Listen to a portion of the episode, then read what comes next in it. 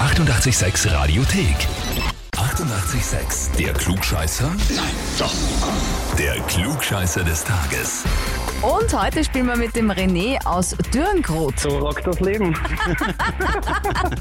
René Sensen 1. Hast schon gewonnen. Super.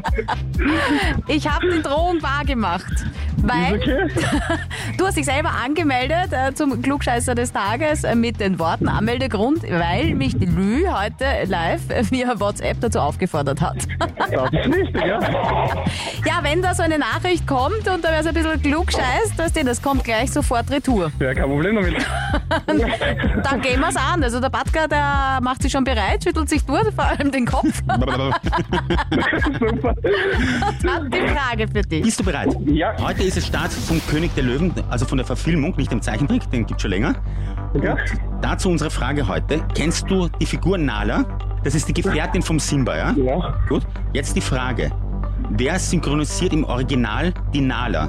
Ist es Beyoncé oder Lady Gaga oder Pink?